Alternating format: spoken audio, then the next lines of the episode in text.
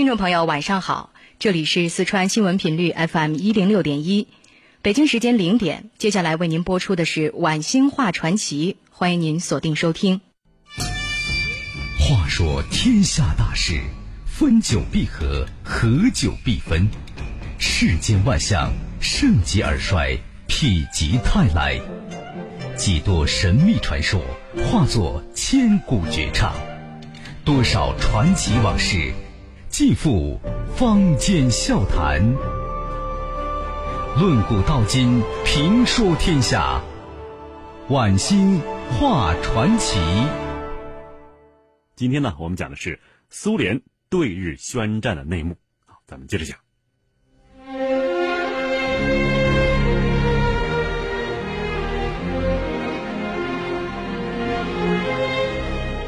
一九三七年八月。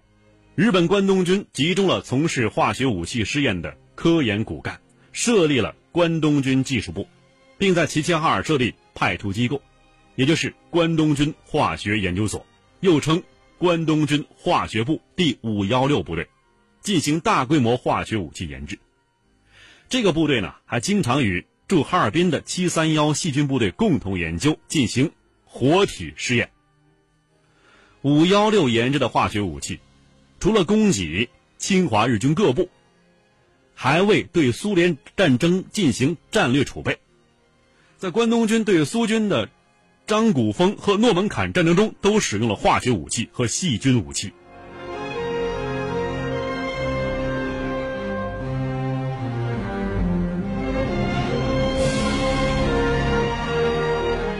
一九四五年八月，日本投降前夕，关东军采用。埋入地下，或者是投掷嫩浆等办法销毁罪证。二零零三年八月四日，在齐齐哈尔发生了日军侵华时遗留的芥子气泄露事件，致使中国人一人死亡，十三人受伤。二战结束以来，我国遭到日本侵华时遗留的化学武器伤害人数达两千多人。日本关东军呢是日军的一支劲旅，当时关东军辖两个方面军。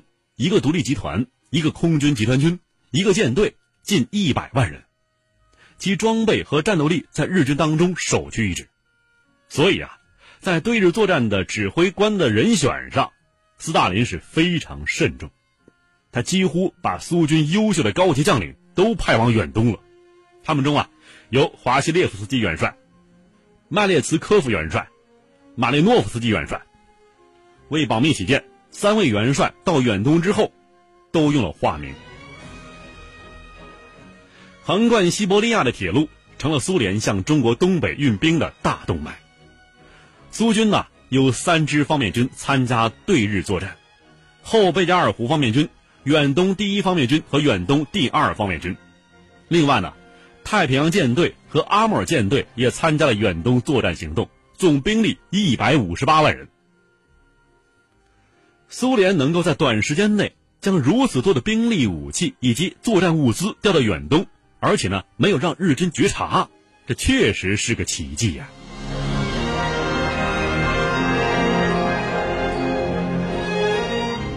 后来有人提出啊，苏军该不该卷入对日作战的问题？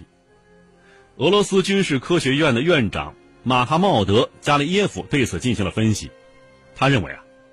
苏联决定对日作战，一方面有民族复仇心理的需求，因为啊，一九零五年俄日战争中，俄方战败，不仅损兵折将，还失掉了远东大片土地。这一结局对骄傲的俄罗斯人来说是一个沉重打击，他们一直在等待时机，一雪前耻。二战的爆发为此提供了契机。另外，日本关东军占领了中国东北，准备以此为基地。实现他的侵略扩张计划，这对毗邻的苏联远东地区威胁极大，所以苏联政府认为必须端掉这一潜在祸患，消灭当地日本驻军。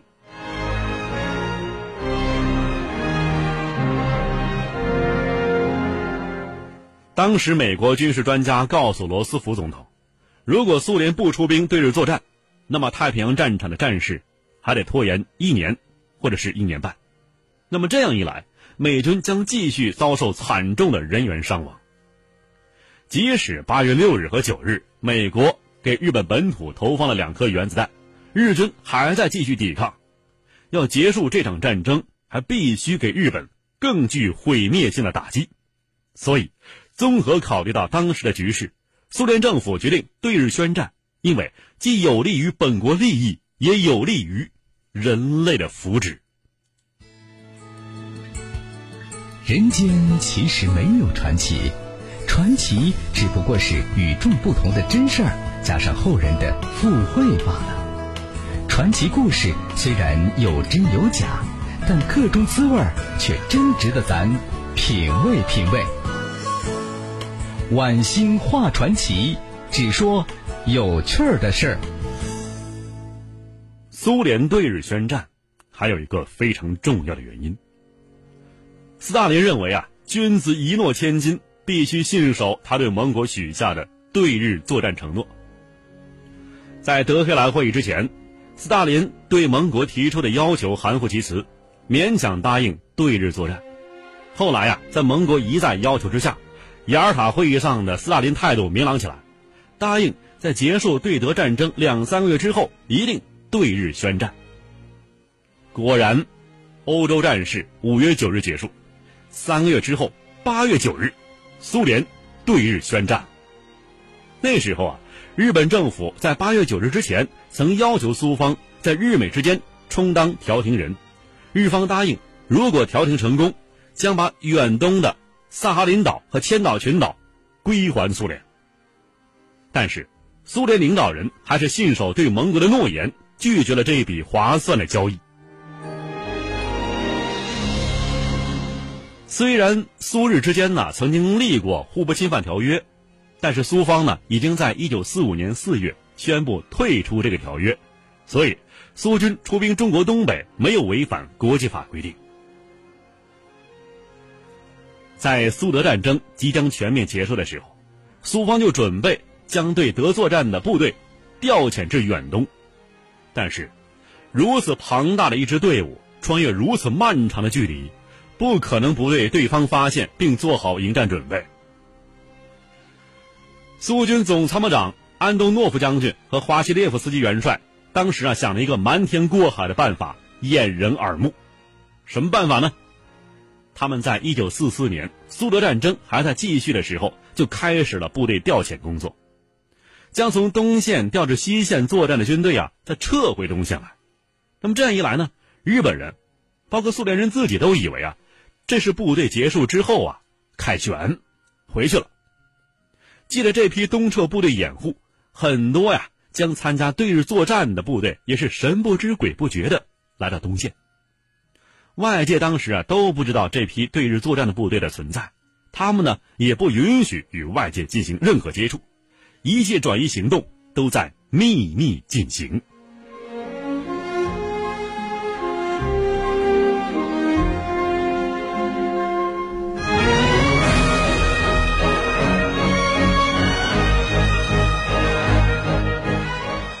一九四五年七月三十日，苏联最高统帅部大本营发出命令，华西列夫斯基元帅被正式任命为远东军总司令。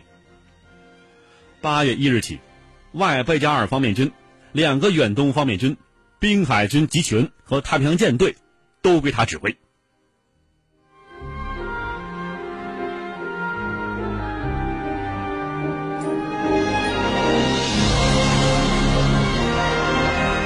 一九四五年七月十七日至八月二日，斯大林、杜鲁门和丘吉尔在位于德国首都柏林西南三十公里的波斯坦举行代号为“终点”的秘密会议。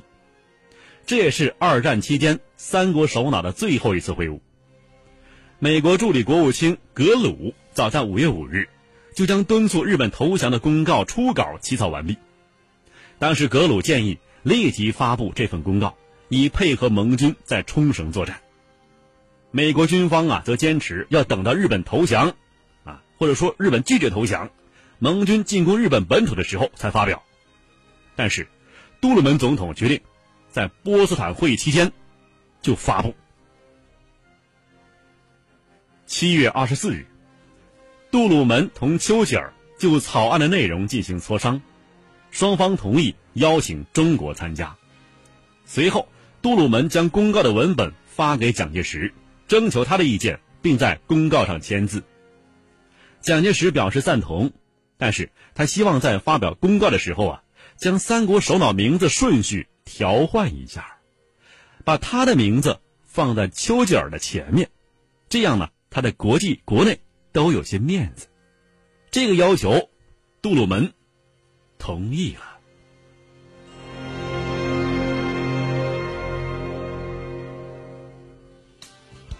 上下五千年，纵横八万里，在浩如烟海的故事里，我只说您感兴趣的事儿。晚星画传奇。一九四五年七月二十六日晚九点二十分，美中英三国向日本发出由杜鲁门、蒋介石和丘吉尔签署的《促令日本投降之波茨坦公告》。苏联当时啊没有在波茨坦公告上签字，事先美国也没有征求苏联意见，直到八月八日，苏联宣布同日本处于战争状况的时候，才要求参加波茨坦公告。七月二十七日，东京时间早晨六点，日本方面收听到了波茨坦公告全文。当天，日本首相铃木主持召开最高战争指导会议，讨论政府对公告的立场。以阿南为己、丰田等为代表的军方态度十分强硬，提出了为了不影响日本军队决战的士气，不要公布波茨坦公告。如果真要公布，也应该附上一页声明，表示坚决反对。铃木首相屈服于军方压力，他在第二天的记者招待会上声明啊，波茨坦公告不过是开罗宣言的改头换面，因此政府认为公告并无任何主要价值。只有对他置之不理，我们只能为战争到底向前迈进。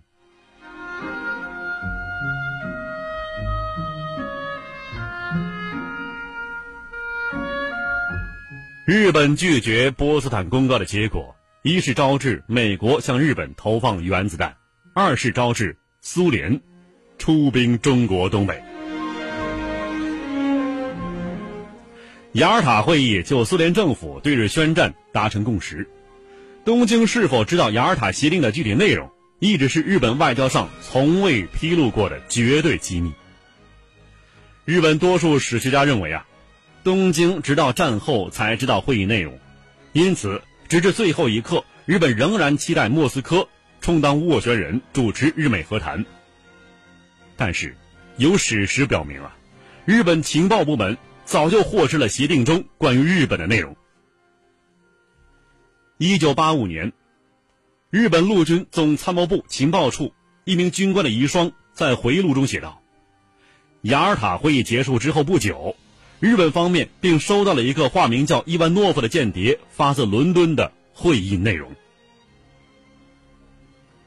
在一九四五年二月十四日，也就是雅尔塔会议结束的两天之后。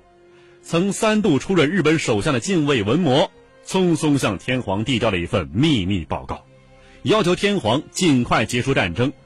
他将苏联干预作为这一请求的重要理由。他的报告中提及，尽管苏联表面上奉行不干涉欧洲国家内政的立场，但是他事实上一直在干涉这些国家事务。苏联对于东北亚的做法也与此类似。不久后的将来。我们将面临苏联干预日本内政的严峻威胁。近卫认为啊，日本必须在苏联宣战之前向美英两国投降。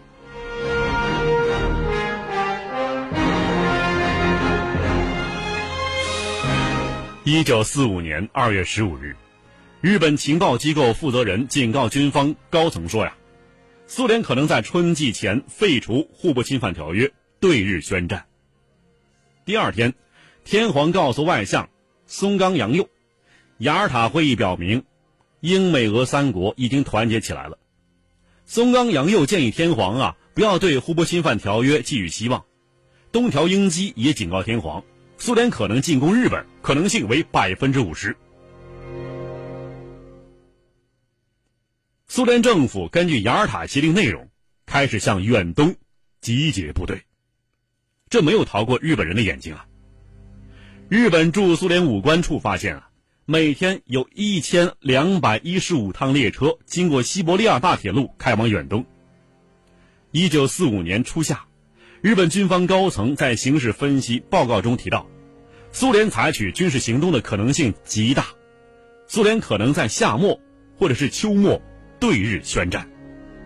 当然，对于苏联何时对日宣战，日本人只能是推测，不可能具体知道。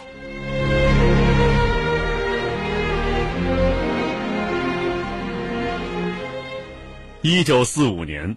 四月三十日，苏军攻克柏林，苏联在欧洲战场取得了胜利。七月，苏联红军对日作战部正在召开高级军事会议，研究进攻日本关东军的战略战术。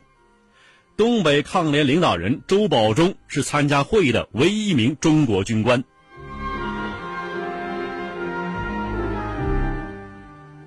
当年七月初。蒋介石派宋子文到莫斯科会见斯大林，宋子文要求苏联政府和国民党一起进入东北接管政权，并提出苏军呢不要向中共军队提供物资援助。斯大林没有明确表态，宋子文只好低调回至重庆。情况紧急啊，周保中请求斯大林汇报工作。七月十日，东北抗日联军教导旅终于接到了苏联远东军区电报。斯大林邀请教导旅旅长周保中、党委书记崔石泉赴莫斯科见面。第二天上午，斯大林在克里姆林宫一间小会议室接见了周保中一行。斯大林笑着对周保中说：“呀，你配合苏军作战反攻东北，我真高兴。你梦寐以求的东北解放将要实现了。我电告延安的。”毛泽东同志，一小时会见很快结束了。临走的时候，斯大林和周保中紧紧拥抱。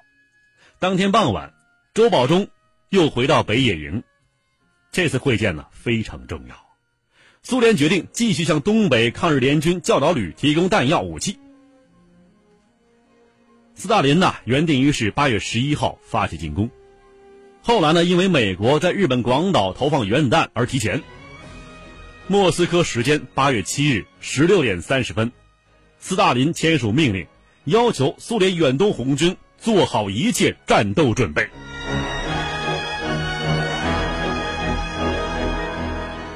一九四五年八月八日下午五点，莫洛托夫向日本驻苏联大使佐藤宣读了苏联对日本的宣战书。佐藤回到大使馆，已经过了东京时间十一点三十分。距第二天零时苏军发起进攻只有二十几分钟了，而大使馆的电话线已经被破坏，所以苏联红军向关东军发起进攻的时候，日本国内并没有任何消息。一九四五年八月八日，中共中央和人民解放军总部向苏联部长会议主席斯大林。发去致敬电，代表中国人民热烈欢迎苏联政府对日宣战。八月九日零点十分，苏联红军兵分四路，在极其不利的气候条件之下，从东西北三个方向，在四千多公里的战线上，越过中苏中蒙边境，向关东军发起突然袭击。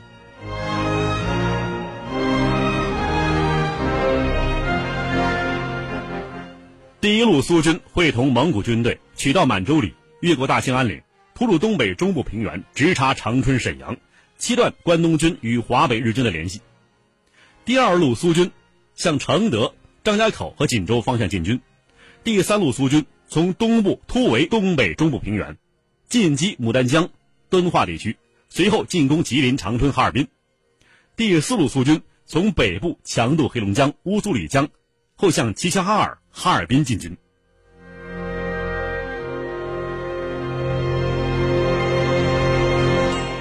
就在这一天上午十一点三十分，美国在日本长崎投下第二颗原子弹。